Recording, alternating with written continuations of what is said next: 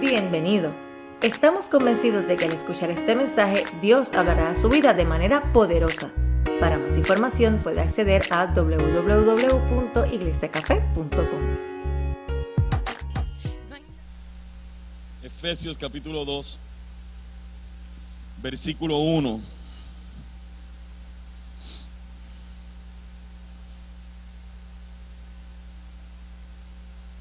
Dice, y él, yo les doy tiempo que lo encuentren.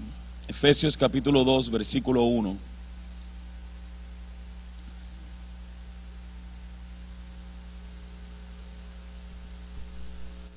Qué bueno es Dios, qué maravilloso es Dios.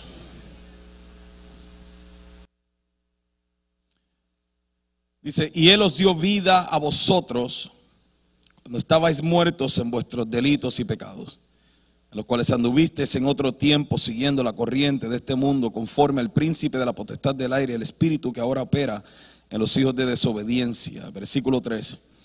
Entre los cuales también todos nosotros vivimos en otro tiempo los deseos de nuestra carne, haciendo la voluntad de la carne y de los pensamientos, si éramos por naturaleza hijos de ira, lo mismo que los demás.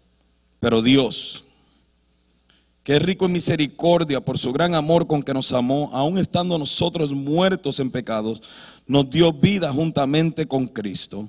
Por gracia sois salvos. Y juntamente con Él nos resucitó y asimismo nos hizo sentar en los lugares celestiales con Cristo Jesús, para mostrar en los siglos venideros las abundantes riquezas de su gracia en su bondad para con nosotros en Cristo Jesús. Quiero repetir ese versículo 7 porque creo que es importante, porque es donde se concentra en la razón de todo lo anterior. La razón de lo anterior es para mostrar en los siglos venideros las abundantes riquezas de su gracia en su bondad para con nosotros en Cristo Jesús. Porque por gracia sois salvos por medio de la fe. Y esto no de vosotros, pues es don de Dios, no por obras para que nadie se gloríe. ¿Por qué? Porque somos hechura suya, creados en Cristo Jesús para buenas obras, las cuales Dios preparó de antemano para que anduviésemos en ella. Padre, ayúdanos en este día, Señor amado, a que tu palabra, Señor, penetre lo profundo de nuestro ser, hable a nuestras vidas, quebrante las áreas que tiene que quebrantar y edifique las que tiene que edificar.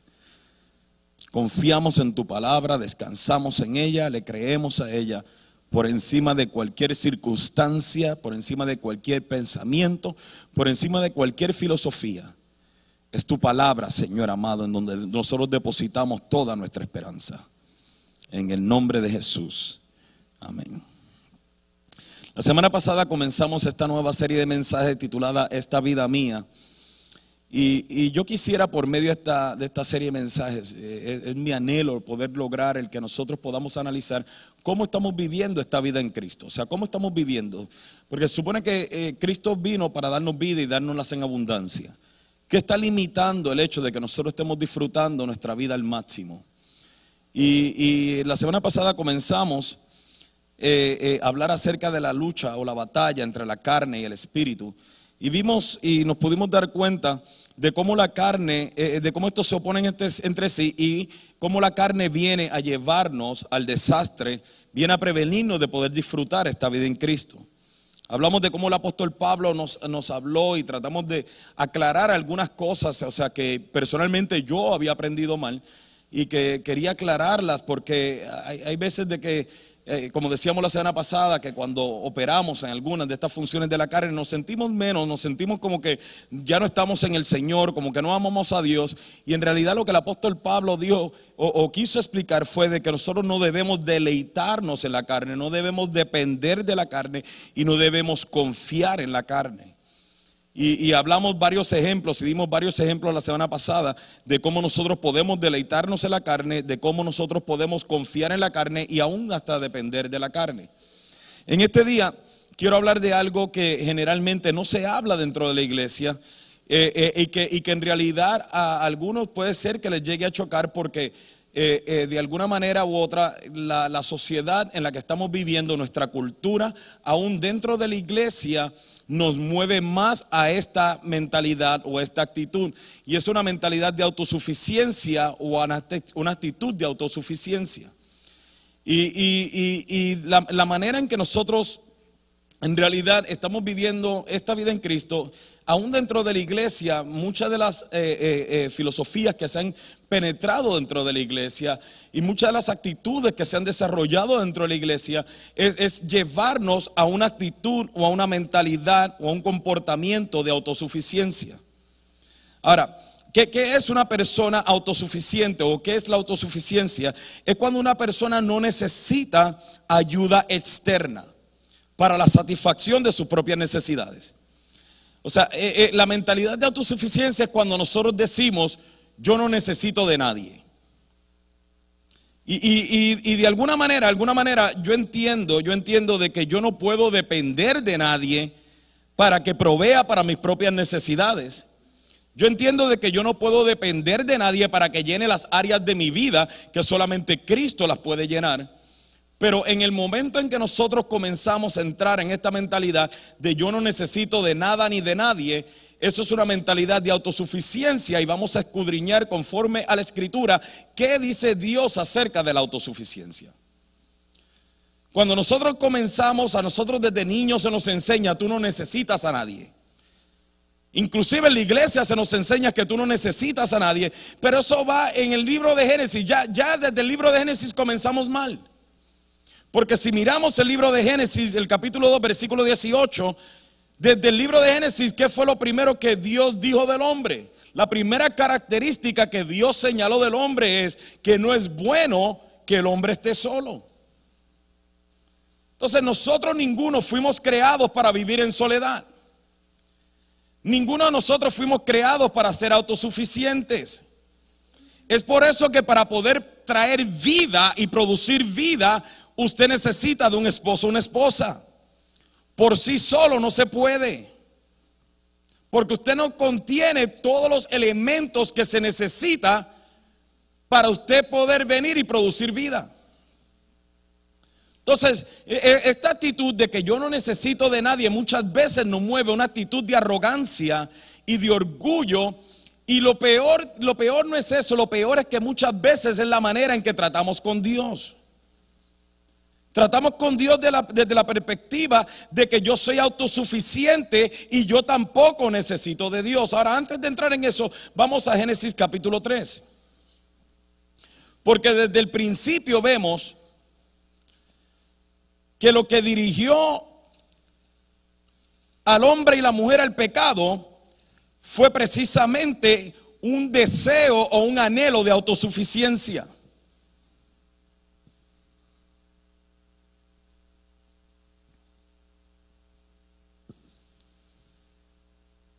Cuando lo tenga, me avisa.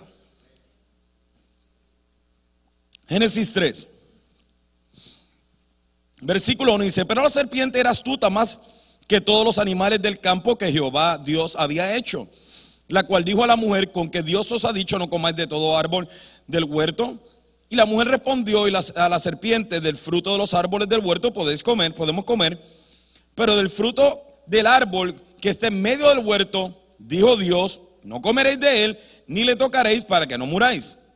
Entonces la serpiente dio a la mujer, no moriréis. Mira el versículo 5 es importante. Sino que sabe Dios que el día que comáis de él serán abiertos vuestros ojos y seréis como Dios sabiendo el bien y el mal. Y la mujer vio, y la mujer, y vio la mujer que el árbol era bueno para comer y que era agradable a los ojos y árbol codiciable para alcanzar sabiduría, y tomó de su fruto y comió y dio también a su marido, el cual comió así como ella. Ahora, si se fijan, si se fijan, te dice, ¿dónde está la autosuficiencia aquí? ¿Cuál fue la conversación de la serpiente con la mujer? Le digo, mira, no vas a morir, si tomas de este árbol no vas a morir, sino que Dios sabe que el día que comas de él van a ser abiertos tus ojos y te vas a dar cuenta, eh, o sea, y, vas a hacer tener sabiduría y te vas a dar cuenta entre el bien y el mal, o sea, ya no vas a tener necesidad de Dios. Porque vas a ser como Dios. Y la mujer en ese momento toma del fruto. Y cuando toma del fruto entiende, si como de esto entonces significa que ya no que voy a ser como Dios, ya no tengo necesidad de Dios. No tengo que depender de Dios. Y el resultado de la autosuficiencia en la mujer es el mismo resultado de la autosuficiencia en nosotros. Versículo 7 dice, entonces fueron abiertos los ojos de ambos y conocieron que estaban desnudos, entonces cosieron hojas de higuera y se hicieron delantales. El pecado mayor del ser humano es el sentirse que no tiene necesidad de Dios. Este es el pecado que no se menciona dentro de los diez mandamientos. Es el sentirse que el ser humano puede seguir su vida, seguir su curso sin tener una dependencia total de Dios. Y ese fue el pecado en el Edén. Aunque la verdad del caso, mire, usted puede hablar de cualquier pecado, de cualquier pecado y se conecta con ese pecado, con ese primer pecado. Cualquier pecado usted lo puede conectar con eso.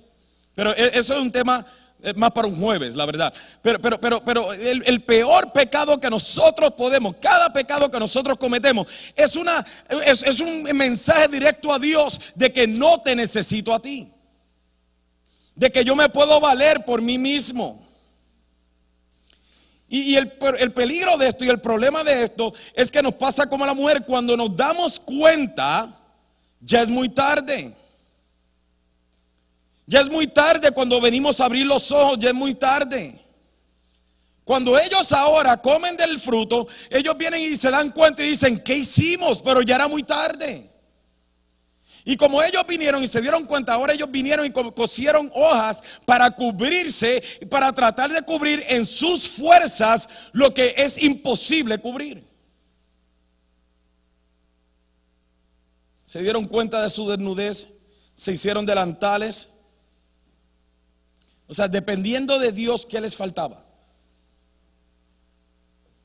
Cuando tenían su mirada en Dios, nada les aconteció. Dependiendo de Dios, nada les faltó. Pero en el momento en que quisieron ser autosuficientes e independientes de Dios, no pudieron esconder ni su propia maldad. Póngase a pensar en cómo era su vida cuando usted le entregó su vida a Cristo. Muchos de nosotros nos remontamos al tiempo en que vinimos y toda nuestra dependencia era Dios porque sabíamos que necesitábamos de un Salvador. Y en ese tiempo, en ese espacio de tiempo, antes de que la religiosidad se nos metiera, antes de que la carnalidad comiera a ganar campo nuevamente en nuestras vidas, nosotros todos pudiéramos decir, men, yo me acuerdo cuando yo le entregué mi vida a Cristo, lo maravillosa que era mi vida, lo mucho que lloraba, lo mucho que yo servía, lo mucho que yo vivía entregado a Él. Y ahora mírame, ahora mírame que no fue la iglesia, no fue el pastor, no fue la gente, no fue tu esposo, es que te sentiste autosuficiente. Y comenzaste a justificar la carne, el pecado, las actitudes Y el problema es que tratamos en nuestras propias fuerzas de volver al lugar de privilegio con Dios y no se puede. El problema de la autosuficiencia y de la independencia de Dios es que le enviamos un mensaje claro a Dios de que no lo necesitamos. Y el peligro de la autosuficiencia es que comenzamos a buscar en otros medios llenar o con otros medios llenar las áreas de nuestra vida. Y por eso es que usted ve que las personas que quieren ser autosuficientes buscan el dinero para tratar de llenar los vacíos de su vida. Otros buscan el sexo para llenar los vacíos de su vida. Otros buscan una pareja para llenar los vacíos de su vida. Otros buscan los hijos para llenar los vacíos. Otros se meten en el trabajo para llenar los vacíos de su vida y todos y ninguno de ellos más bien funciona para llenarlos. Y usted se puede sentar aquí y decir, yo no siento que soy autosuficiente. Entonces yo, yo, yo quiero que usted eh, eh, eh, analice esto por un momento. Si usted se siente que no es autosuficiente, yo quiero que analice un momento. Porque cuando nosotros no oramos, estamos enviándole un mensaje directo a Dios que no tenemos necesidad de relación con Él. Cuando nosotros no leemos la Biblia, estamos enviándole un mensaje directo a Dios que no necesitamos dirección de Dios. Aquí es donde voto el mensaje, aquí es donde el mensaje se daña. Aquí el mensaje se daña. Cuando nosotros nos diezmamos, es porque estamos enviando un mensaje directo a Dios, que nuestra dependencia no es Él. Y que confiamos más en mi dinero que mi Señor. Ya se enojaron, ¿verdad? Puede decir amén, confianza. Cuando no servimos a Dios, estamos enviando un mensaje directo a Dios que no tenemos por qué honrarlo a Él. Cuando no obedecemos la palabra, es porque estamos enviando un mensaje directo a Dios que no necesitamos de Él.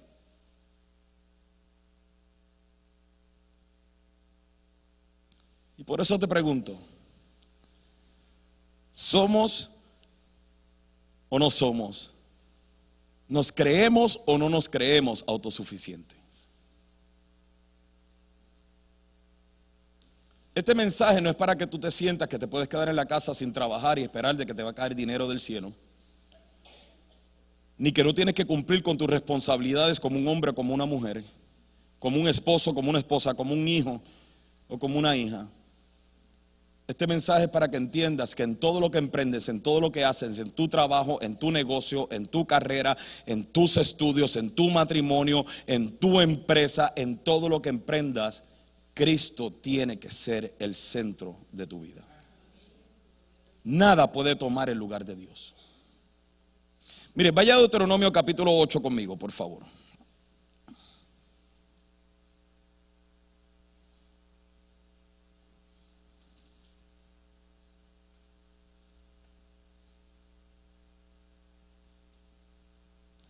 Mientras usted lo busca, yo le voy explicando. El pueblo de Dios ahora se encontraba frente a la tierra prometida. No había entrado a la tierra prometida, ya habían llegado al punto donde podían ver a la tierra prometida de lejos. Y Dios comienza a hablarle a ellos y, y, comienza a darle unas instrucciones claras para que cuando llegaran a la tierra prometida y entraran a la tierra prometida, nunca se olvidaran de Él. Es como que Dios sabe que cuando nosotros comenzamos a disfrutar y a participar de las bendiciones que Él nos da, tendemos a olvidarnos que fue Dios quien nos las dio. ¿Sí me está entendiendo, verdad? Yo, yo no creo que tenga que explicarme más. Es como que Dios sabe que nosotros le rogamos porque nos dé un hijo. Y cuando nos dé el hijo, utilizamos el hijo como excusa por lo que dejamos de servirle a Él.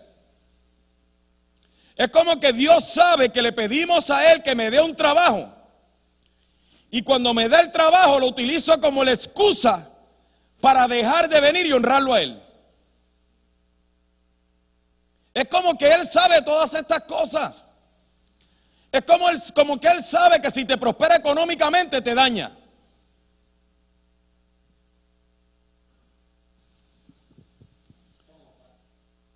Y en el versículo 11, mira lo que le dice. Antes de entrar a la tierra prometida, le dice, cuídate, diga conmigo, cuídate. Ahora dígalo como si no hiciera frío, cuídate.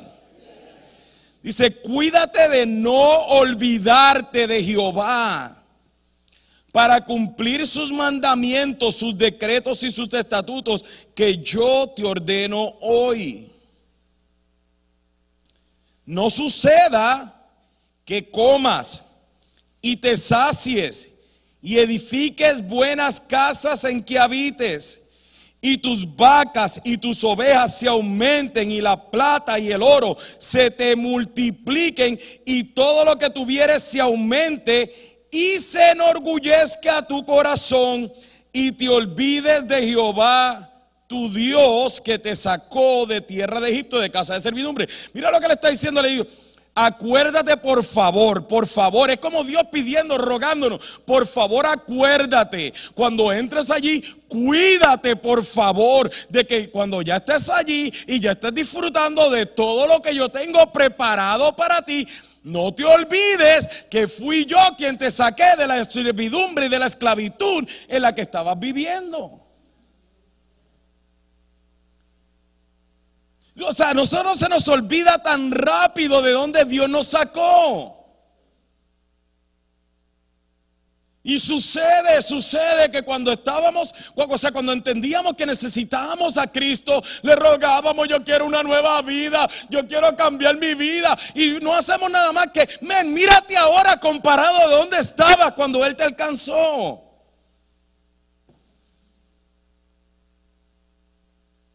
Y se nos olvida.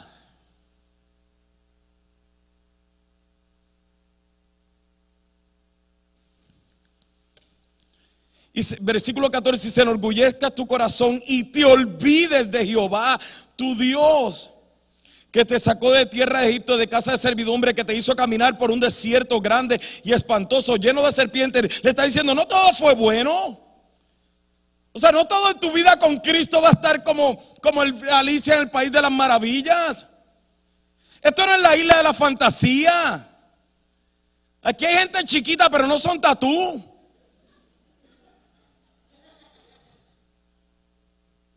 Los que somos de 30 para arriba saben de qué estamos hablando. Los que son de 30 para abajo están diciendo de qué está hablando. Pero esto no es eso. Claro que vas a enfrentar situaciones difíciles. Claro que alguien te va a hacer algo.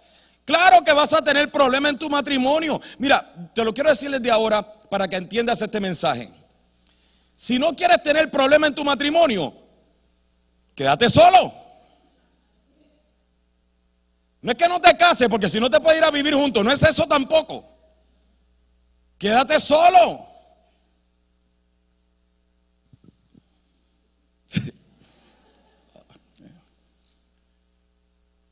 Entonces le dice que te hizo caminar por un desierto grande y espantoso, lleno de serpientes ardientes y de escorpiones de sed, donde no había agua. Pero mira, te sacó agua de la roca del pedernal que te sustentó con maná del desierto, comida que tus padres no habían conocido, afligiéndote y probándote para a la postre hacerte bien. Todavía está hablando y lo está llamando a que se cuiden.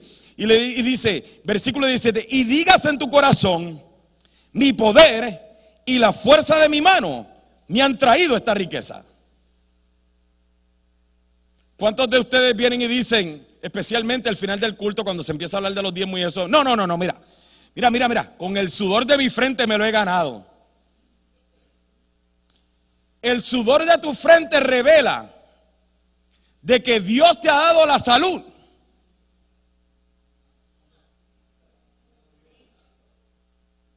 El hecho de que tienes la fuerza y trabajas 14 horas al día revela de que no estás en un hospital pegado a una máquina y que todavía puedes ganarte sustento y que es gracias a Dios. No eres autosuficiente, es gracias a Dios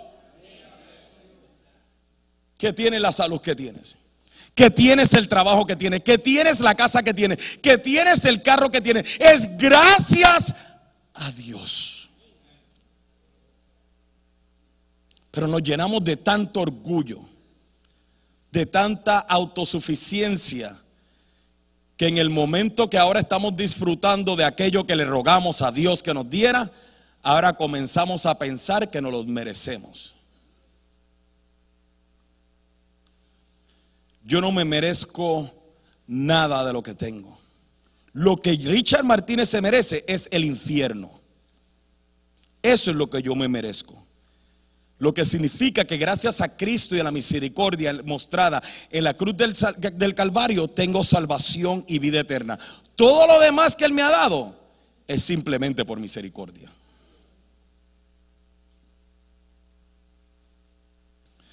Y digas en tu corazón, versículo 7, mi poder y la fuerza de mi mano me han traído esta riqueza.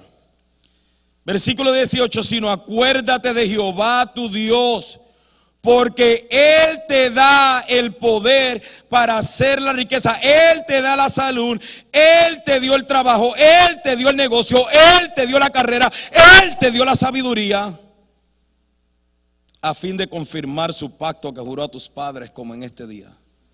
Versículo 19. Mas si llegares a olvidarte de Jehová tu Dios y anduvieres en pos de dioses ajenos. Oh, yo quisiera tener el tiempo para hablar de esto. Y les sirvieres a ellos y te inclinares. No está hablando aquí de vírgenes y de santos y de diablos y nada por el estilo. Está hablando aquí de dioses ajenos. Muchas veces tu trabajo puede llegar a ser tu dios ajeno. Muchas veces tus pertenencias llegan a ser tus propios dioses. Dice, yo lo afirmo hoy contra vosotros, que de cierto pereceréis.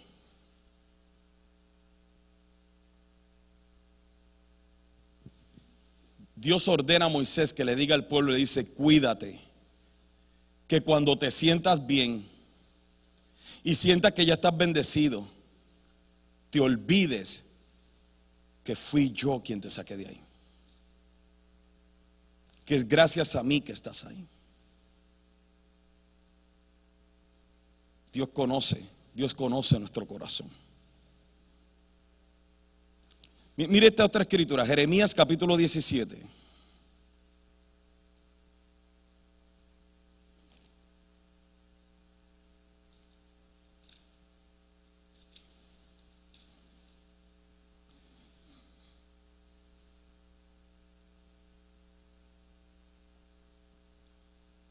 Jeremías 17.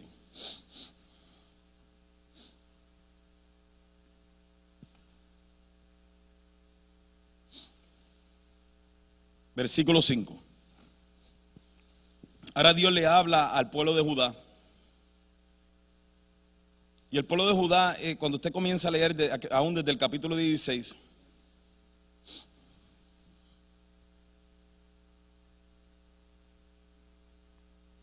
si, leemos, vamos a leer los primeros dos versículos solamente. Dice, el pecado de Judá escrito está con cincel de hierro y con punta de diamante esculpido está en la tabla de su corazón y en los cuernos de sus altares. Mientras sus hijos se acuerdan de sus altares y de sus imágenes de acera que están junto a los árboles frondosos y a los collados altos, sobre las montañas y sobre los campos, todos tus tesoros entregaré al pillaje por el pecado de tus lagares altos en todo territorio. En otras palabras, cuando usted lee el capítulo 16, usted se da cuenta de que el pecado de Judá fue que ellos comenzaron a sentirse autosuficientes.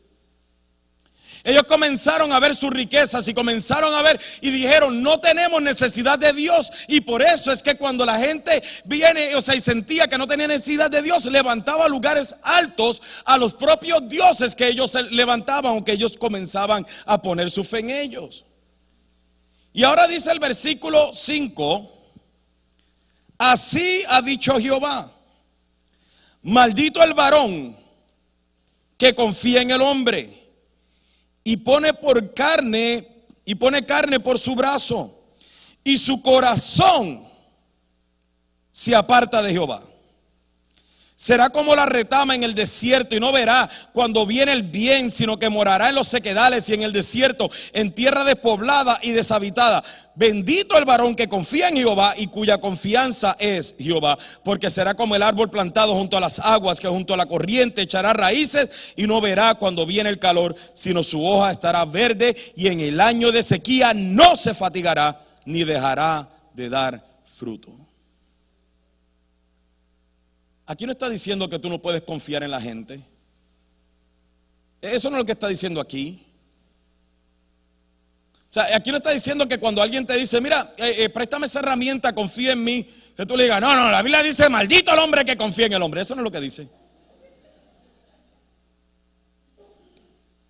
Eso no es lo que está diciendo. Es más, te lo voy a leer en la, la traducción del lenguaje actual para que, para, que, para que lo podamos ver. Dice, yo, el Dios de Israel, declaro, Maldito el que confía en los demás.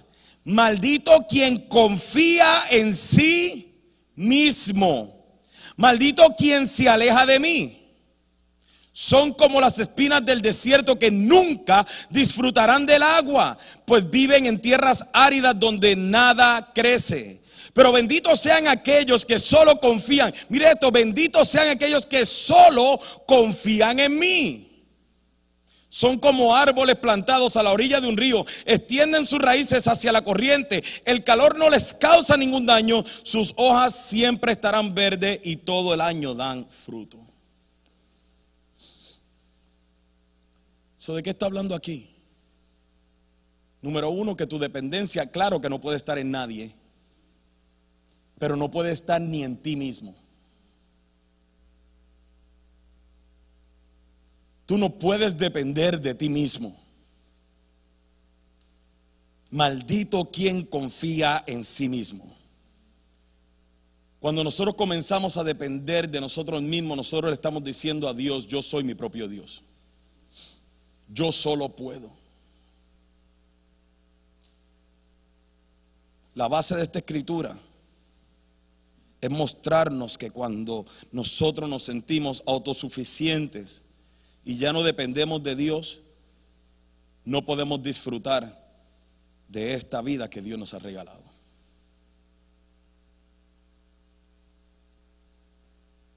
Dios le habla a Judá y le dice, si ustedes siguen confiando en ustedes mismos, la maldición será su resultado. Pero si se mantienen enfocados en mí, la bendición es inevitable. Cuando nos sentimos autosuficientes, la maldición será nuestro resultado. Pero cuando nuestra dependencia es Dios, la bendición es inevitable. ¿Le puedo dar una escritura más? ¿Una más? ¿Unas tres más? Vaya Apocalipsis capítulo 3.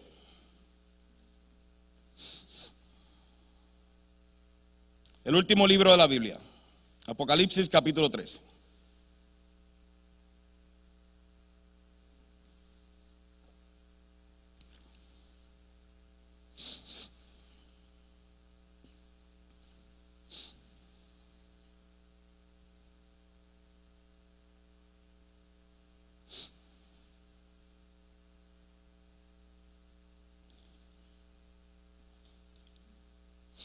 ¿Ya lo tienen?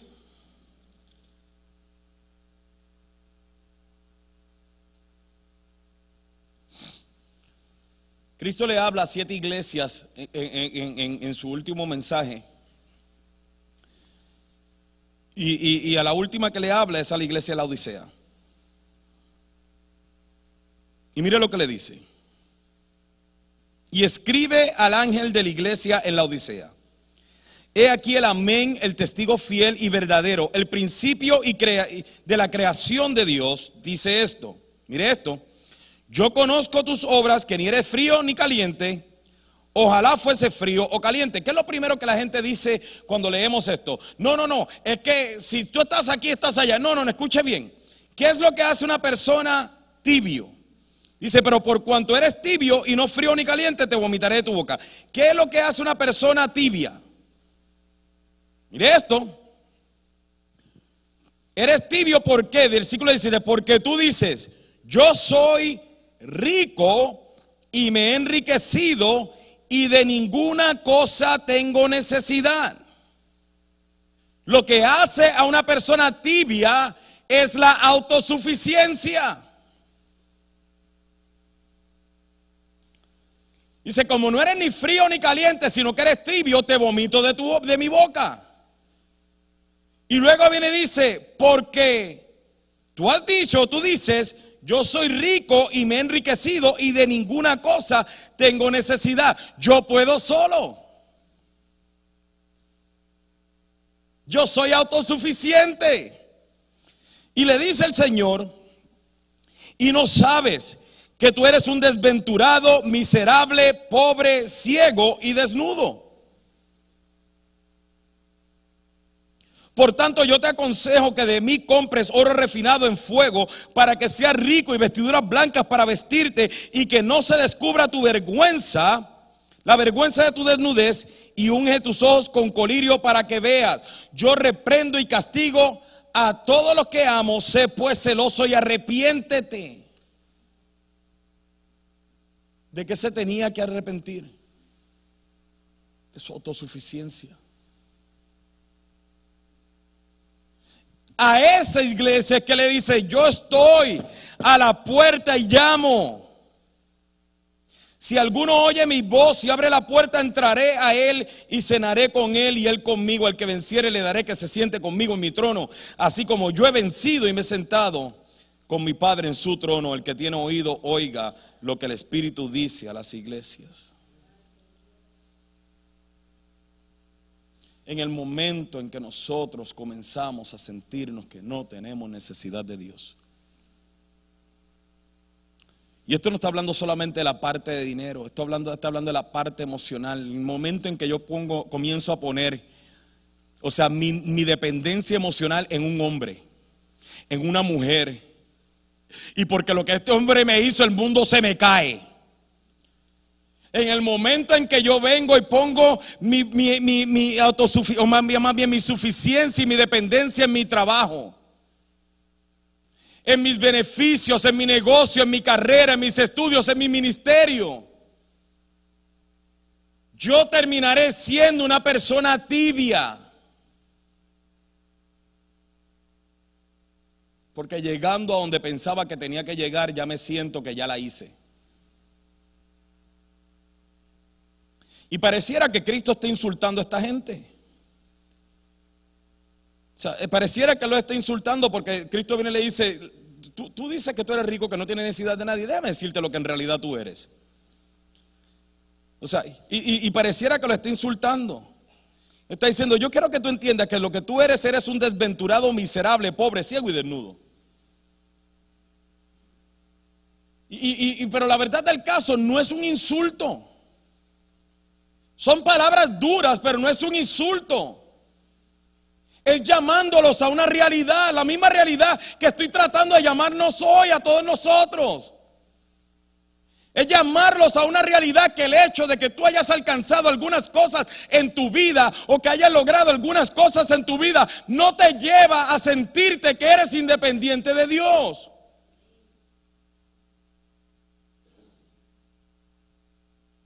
No sentirte que ya lo hiciste. Mira, déjame explicarte esto para que me entiendas. Cuando tu dependencia es tu trabajo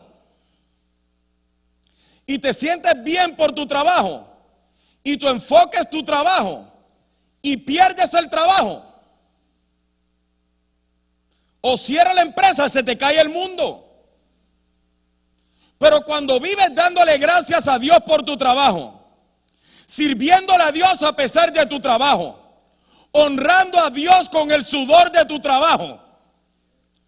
Y se te cae el trabajo, se te rompe, o sea, se, se cae la empresa, pierdes el trabajo. Tú sabes que el Dios que te dio ese trabajo te alinea otro trabajo para que lo sigas honrando a Él. Pero en el momento en que comienzas a sentirte autosuficiente, entonces terminamos siendo desventurados, miserables, pobres y ciegos y desnudos. Y Cristo le habla a esta iglesia con amor. Más bien, para decirle, serle honesto, yo veo estas palabras llenas de amor. Porque Cristo le hace una invitación que es simplemente maravillosa. Cristo viene y le dice, esta es tu condición. Pero mira, yo te aconsejo, mira el versículo 18 le dice, yo te aconsejo que compres oro refinado en fuego para que sea, rico, pero por tanto que compres de mí oro refinado en fuego, que sea rico y vestiduras blancas para vestirte y que no se descubra. Le está diciendo, men, si te fías en mí, yo hasta cubro tu vergüenza. Si te fijas en mí, si me buscas a mí, si dependes de mí, a ti no te faltará nada. Pero pastor, yo sirvo a Dios y hay veces que pasó necesidad. Sí, no te dije que esto era Alicia en el país de las maravillas. Pero mírate, analízate. Claro que pasamos por necesidad, claro que pasamos por momentos duros, claro que pasamos por momentos de, de, en que terminamos llorando, en momentos difíciles, en momentos de angustia, pero mírate, tú sigues respirando.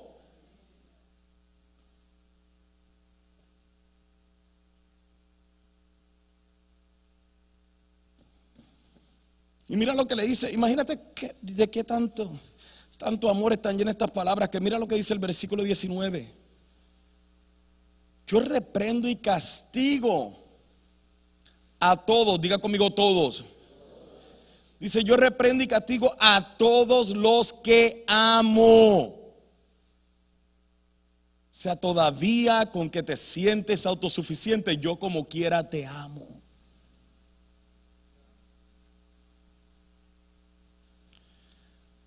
A esos, escúcheme bien, a esos es que él dice, estoy tocándote, estoy tocándote, estoy tocándote para que vuelvas a fijarte en mí. Estoy tocándote.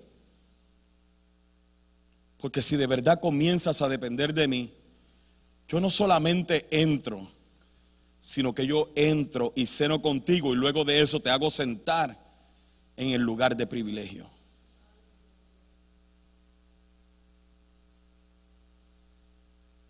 Tiene que llegar el momento en que nosotros nos bajemos de nuestra arrogancia.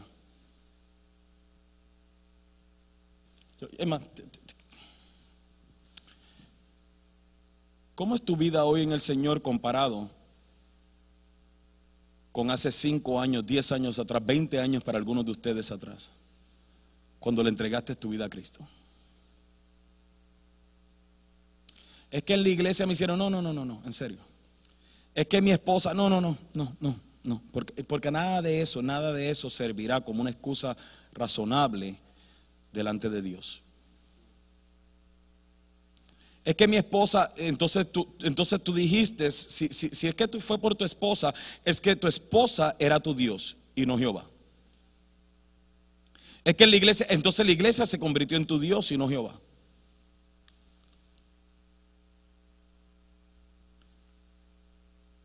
Se supone que nosotros vayamos de gloria en gloria. Si estás en la condición en la que estás, frío con Dios, apartado de Dios, resistente a servir a Dios, indiferente con Dios, es porque en un momento dado te sentiste autosuficiente de Dios.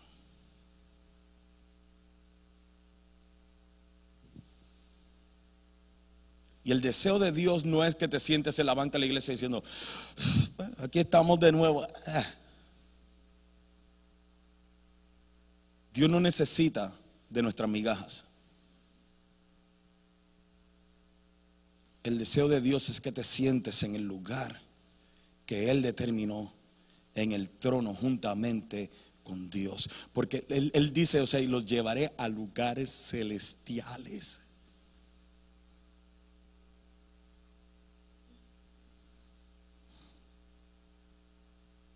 En Jeremías 2, no, quise hablar de esto, no lo busqué porque hace como unas 8, 10 semanas hablé de Jeremías 2. De cómo Dios, o sea, apelaba el caso con Israel y le decía, men, ¿por qué me dejaron a mí? ¿Qué mal encontraron sus padres en mí? ¿Qué mal les hice? Y, y decía, men, ustedes atesoran para guardar en cisternas rotas. Nada les dura porque no me se están fijando en mí. Me dejaron a mí. ¿Por qué? Inclusive cuando él comienza dice, yo me acuerdo, o sea, en tu desposorio, cuando eras jovencita y caminabas conmigo y te deleitabas conmigo y no sé qué pasó en el proceso. Que te olvidaste de mí.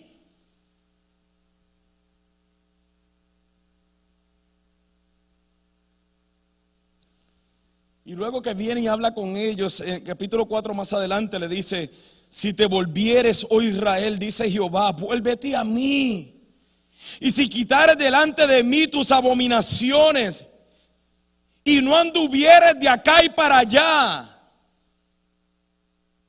Le está diciendo, le está diciendo Israel, no está diciendo a nosotros. Si te volvieres de nuevo a mí, y dice, vuélvete a mí si quitares de delante de mí que entre tú y yo todavía tienes algo en lo que estás poniendo tu mirada y te fijares en mí y no andares de aquí para allá. Y jurares, vive Jehová en verdad, en juicio e injusticia, entonces las naciones serán benditas en él y en él se gloriarán.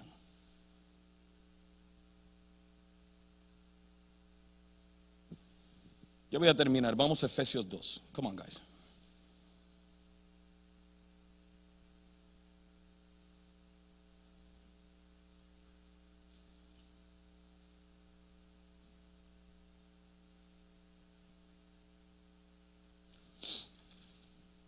Creo que valdría la pena que nosotros hiciéramos un análisis personal y sincero y nos preguntemos esta mañana si hemos actuado o si estamos viviendo con una actitud de autosuficiencia.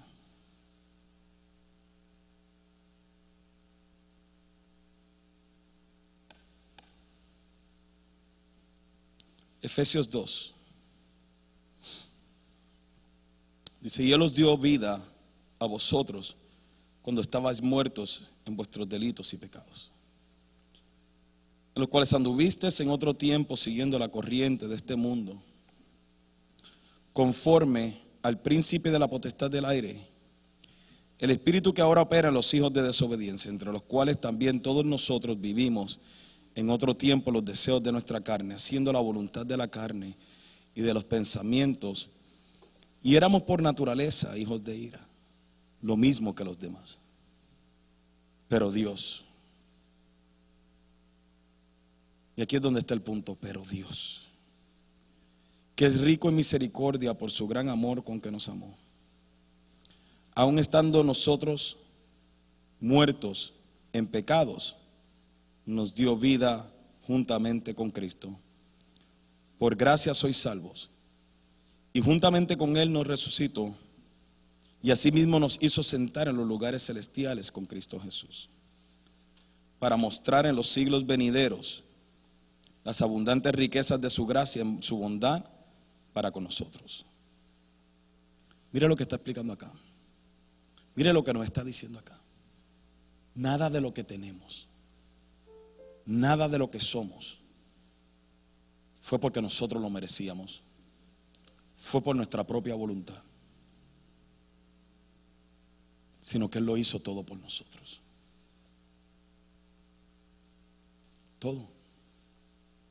Es más, versículo 8 al 10 dice, porque por gracia sois salvos por, medio de la fe. Y esto no de vosotros, pues es don de Dios no por obras para que nadie se gloríe, porque somos hechura suya, creados en Cristo Jesús para buenas obras, las cuales Dios preparó de antemano para que anduviésemos en ellas. O sea, nos está diciendo, te saqué de lo más profundo. O sea, te saqué de lo más profundo llegué a ti en una condición en la que a mí me desagradaba.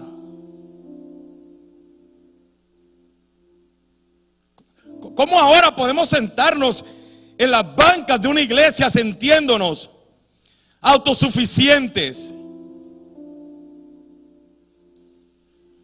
Poniendo mi negocio, mi trabajo, mi carrera, mi ministerio, mi vida, mi matrimonio. Todo antes que tú. Cuando tú me sacaste a mí, e, esta palabra, esta escritura de Efesios, es lo mismo que leímos en Deuteronomio 8. Nos está haciendo el mismo llamado. Cuídate de que ahora que estás bien, Ahora que restauré tu matrimonio. Ahora que te sané. Ahora que te di el negocio, ahora que te di el trabajo, ahora que te di el, ministerio, ahora que te di la familia. Cuídate de no olvidarte que fui yo quien lo hice. esa misma apelación.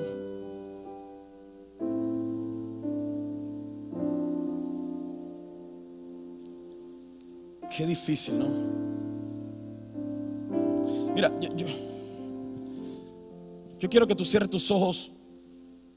Minuto solamente va a durar esto, un minuto.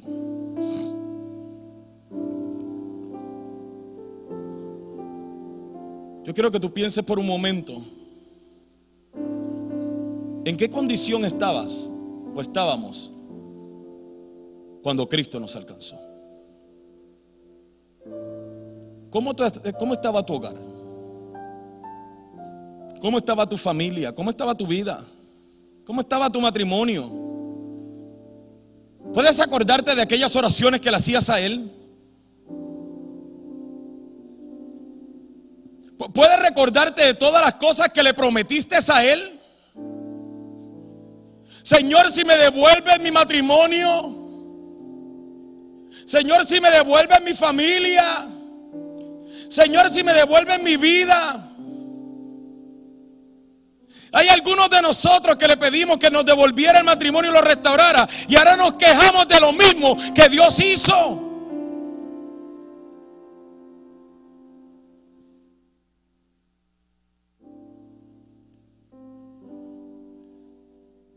Toma 30 segundos más, por favor. Por favor, te pido el de favor. Si hay algo que te pide favor, no dejes de hacer este ejercicio. Y toma 30 segundos por lo menos para acordarte de ese momento. Acordarte de lo desagradable que se sentía estar sin Él.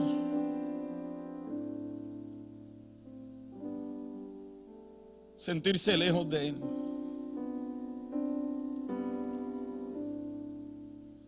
Puedes abrir tus ojos.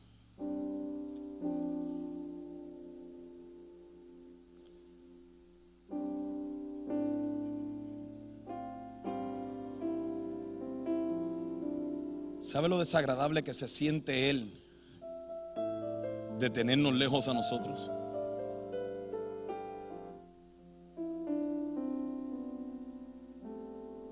Por eso le habla con tanto amor a esta iglesia de la Odisea y le dice, Vuelve a mí.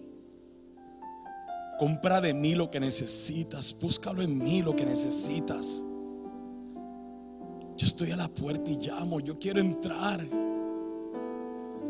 Yo quiero comer contigo. Yo quiero vivir contigo. Yo quiero que te sientes aquí en el trono conmigo.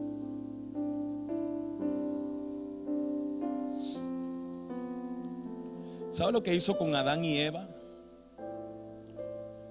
Él fue y mató un animal. Lo vio en su condición y dijo, yo no puedo verte así. No, no, no, no, no. Yo no te creé para esto. Y él mismo fue y mató un animal y trajo las pieles del animal y los cubrió a ellos para no matarlos.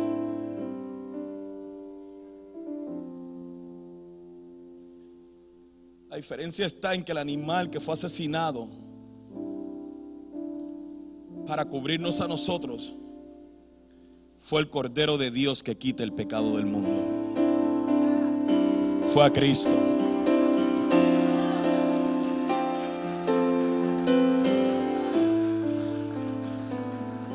¿Cómo pues entonces pudiéramos nosotros sentirnos ahora? No tengo por qué orar. No tengo tiempo para orar. No tengo tiempo para servirte. No tengo tiempo para ser discípulo. No tengo tiempo para ser discipulado. No tengo tiempo para aprender tu palabra. No tengo para diezmar. No tengo tiempo para leer la Biblia. ¿Cómo? ¿Cómo?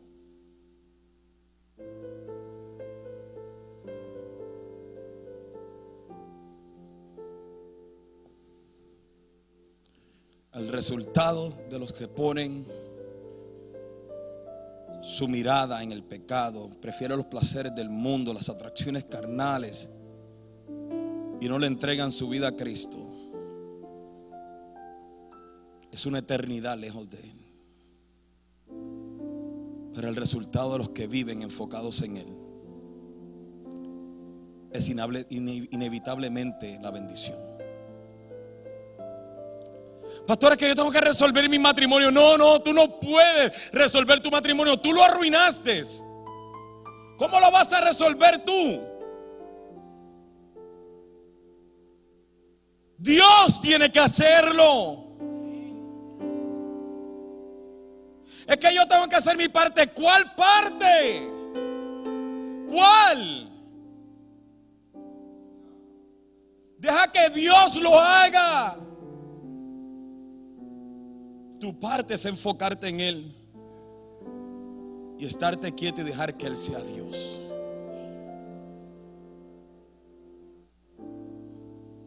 Los que han puesto su esperanza en Dios dependen de Él, confían en Él. Dice que ese que confía en Jehová y cuya confianza en Jehová será como árbol plantado junto a corrientes de agua, que da su fruto a su tiempo y su hoja no cae y todo lo que hace, todo lo que hace prospera.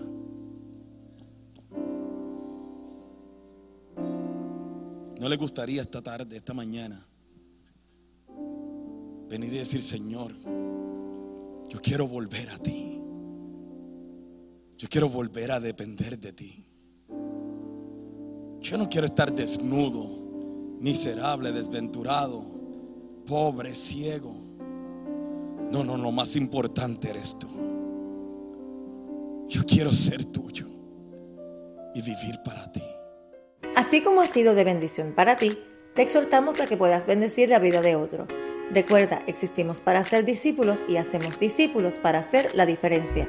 Si deseas saber más acerca de Iglesia Café o dar alguna donación, puedes hacerlo a través de nuestra página de internet a www.iglesiacafé.com.